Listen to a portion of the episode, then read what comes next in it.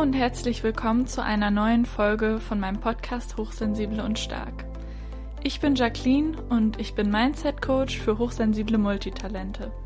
Ich wünsche dir viel Spaß mit der Podcast-Folge. Hi und willkommen zu einer kurzen Impulsfolge heute zum Thema, wie du akzeptieren kannst, dass du ein hochsensibles Multitalent bist. Acht Tipps. Und ja, ich möchte heute direkt mit dem ersten Tipp loslegen. Und zwar, du kannst dir eine Liste erstellen mit Vorteilen, was deine Hochsensibilität für Vorteile allgemein hat und auch für dich ganz persönlich. Und das gleiche gilt für deine Scanner-Scannerin-Persönlichkeit. Was sind daran allgemeine Vorteile oder auch was bewunderst du daran bei anderen Menschen, die so sind, die zum Beispiel viele Talente haben oder die sensibel und empathisch sind? Und was sind auch ganz spezifisch Vorteile, die du selber hast. Mein zweiter Tipp ist, hör auf, dich zu vergleichen. Dafür habe ich auch wirklich lange gebraucht, das zu verstehen. Natürlich weiß man so, ja, jeder Mensch ist einzigartig, jeder Mensch ist unterschiedlich. Aber das Einzige, was wirklich Sinn macht, gerade wenn man denkt, dass man auch ein bisschen anders tickt als andere Menschen, dann äh, macht es eigentlich eher Sinn, sich, wenn dann überhaupt, mit seinem alten Ich zu vergleichen. Denn je älter man wird, es gibt natürlich viele Menschen oder der Großteil der Menschen, die sind eher Taucher oder Experten, wie man es auch immer nennt. Und selbst wenn die jetzt nicht super talentiert sind, gehen die halt meistens äh, oder viele Menschen einen Weg weiter und werden darin dann halt besser und steigen auf und sind dann irgendwie erfolgreich oder was auch immer. Und wenn du als Generalist oder als Multitalent, als Scannerin-Persönlichkeit dich dann mit diesen Menschen vergleichst, dann ähm, macht das ja überhaupt keinen Sinn. Egal ob ähm, jetzt zum Beispiel im beruflichen Bereich. Der Unterschied ist einfach, dass du natürlich in der gleichen Zeit viele verschiedene Dinge oder vielleicht auch zwei unterschiedliche Dinge gemacht hast und vielleicht auch das Feld ein oder mehrmals gewechselt hast und diese ganzen ähm, Talente von dir ja auch oft aufeinander aufbauen und sich auch ergänzen und ähm, sich daraus wieder andere Möglichkeiten ergeben.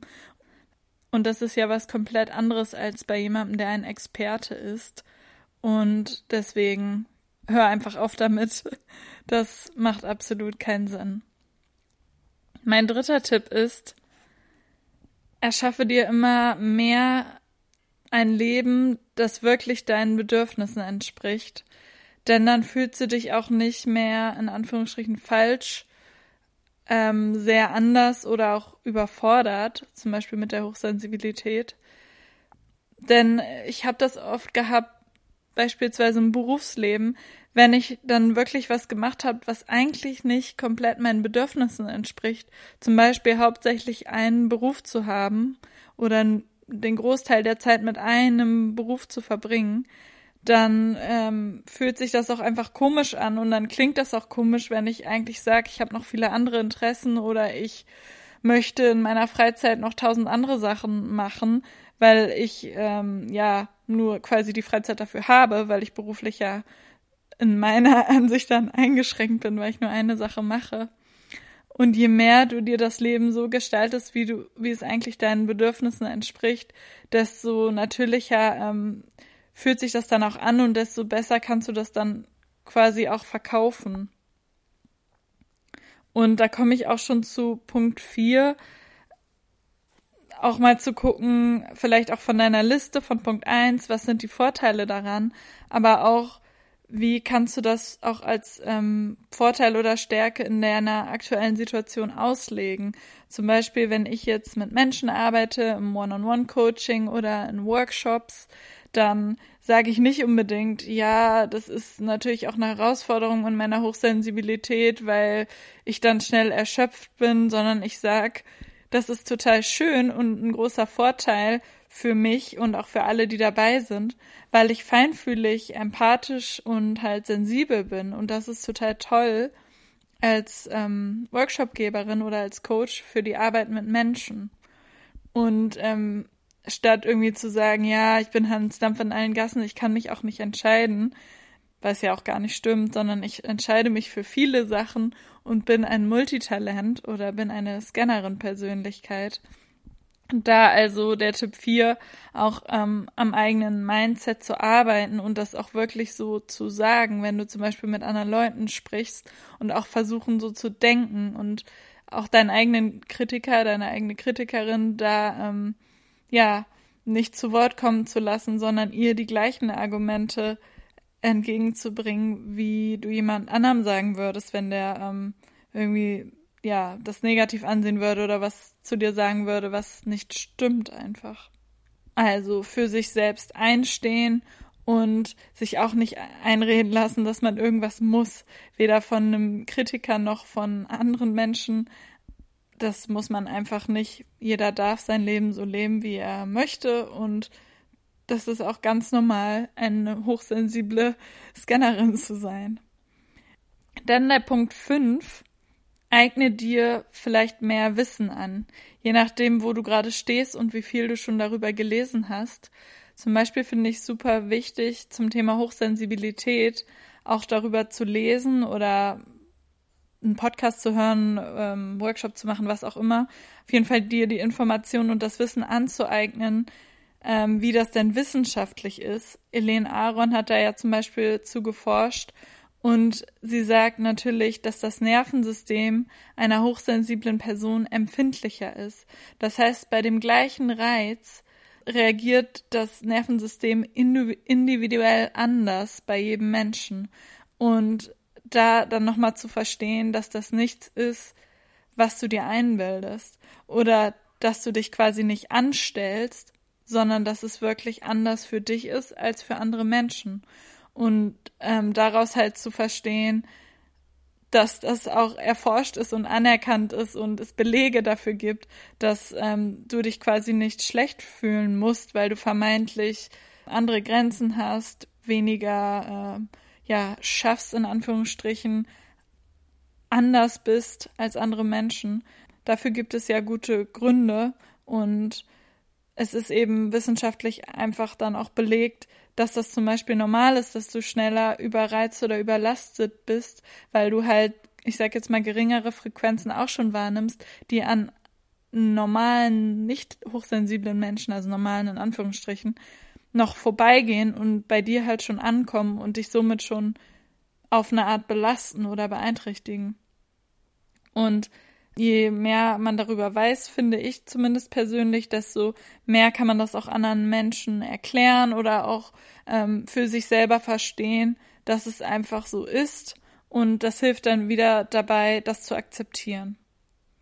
Und der siebte Punkt ist, um das zu akzeptieren, äh, was ich da auch gerne mache, ist, dass ich einfach irgendwann an dem Punkt bin und sage, ich kann es sowieso nicht ändern. Es ist so. Also ich habe viele Interessen und Leidenschaften und ich habe versucht, das nicht auszuleben und es ging nicht.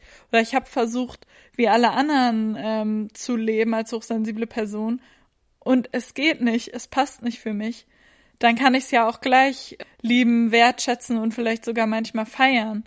Einfach da an den Punkt zu kommen, es ist so, wie es ist und jetzt mache ich halt das Beste draus. Das finde ich ähm, ist ein guter Tipp wenn man, ja, wenn man damit hadert, dann einfach irgendwann zu sagen, ja, das, äh, ich entscheide mich jetzt aktiv dafür, das nicht mehr zu tun, weil es sowieso nichts bringt, also weiter zu hadern, ähm, sondern ich mache einfach das Beste draus und sehe es dann auch positiv an.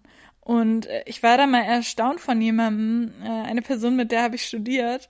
Sie hat sich auf zwei Städte fürs Auslandssemester beworben und war dann erst immer so begeistert von der ersten Stadt, Stadt 1, hat die dann aber nicht bekommen und auf einmal hat sie super viele neue Argumente gefunden und warum das denn sowieso perfekt wäre und so sein sollte, dass sie in die andere Stadt kommt, also Stadt 2, die komplett anders war.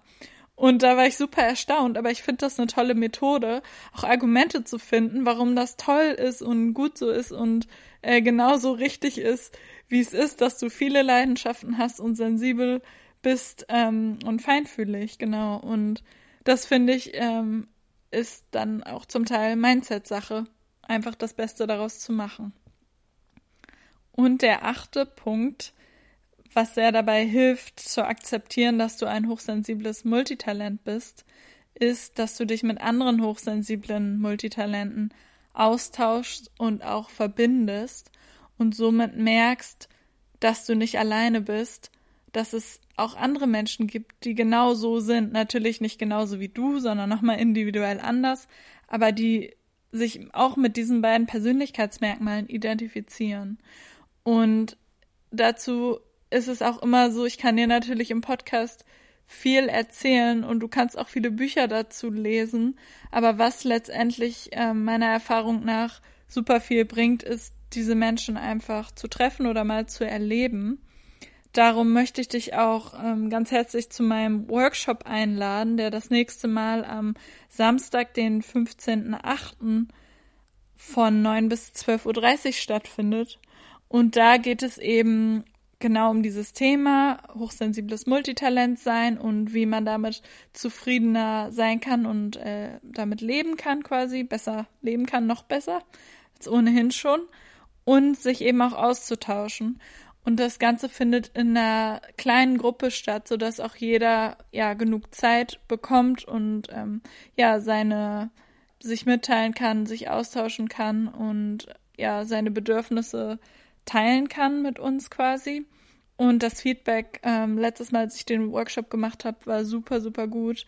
Ich habe dazu auch schon drei Testimonials bekommen, die sind auch auf meiner Website zu finden. Das heißt, ähm, wenn dich das interessiert, dann schau da super gerne vorbei und melde dich gerne an. Wenn du die Podcast-Folge jetzt später hörst, kannst du trotzdem einfach mal auf jacquelineknopf.de slash workshops gucken für aktuelle Workshop-Termine. Ansonsten bedanke ich mich sehr fürs Zuhören und freue mich, dass du heute dabei warst. Und ja, gerne bis zum nächsten Mal. Tschüss.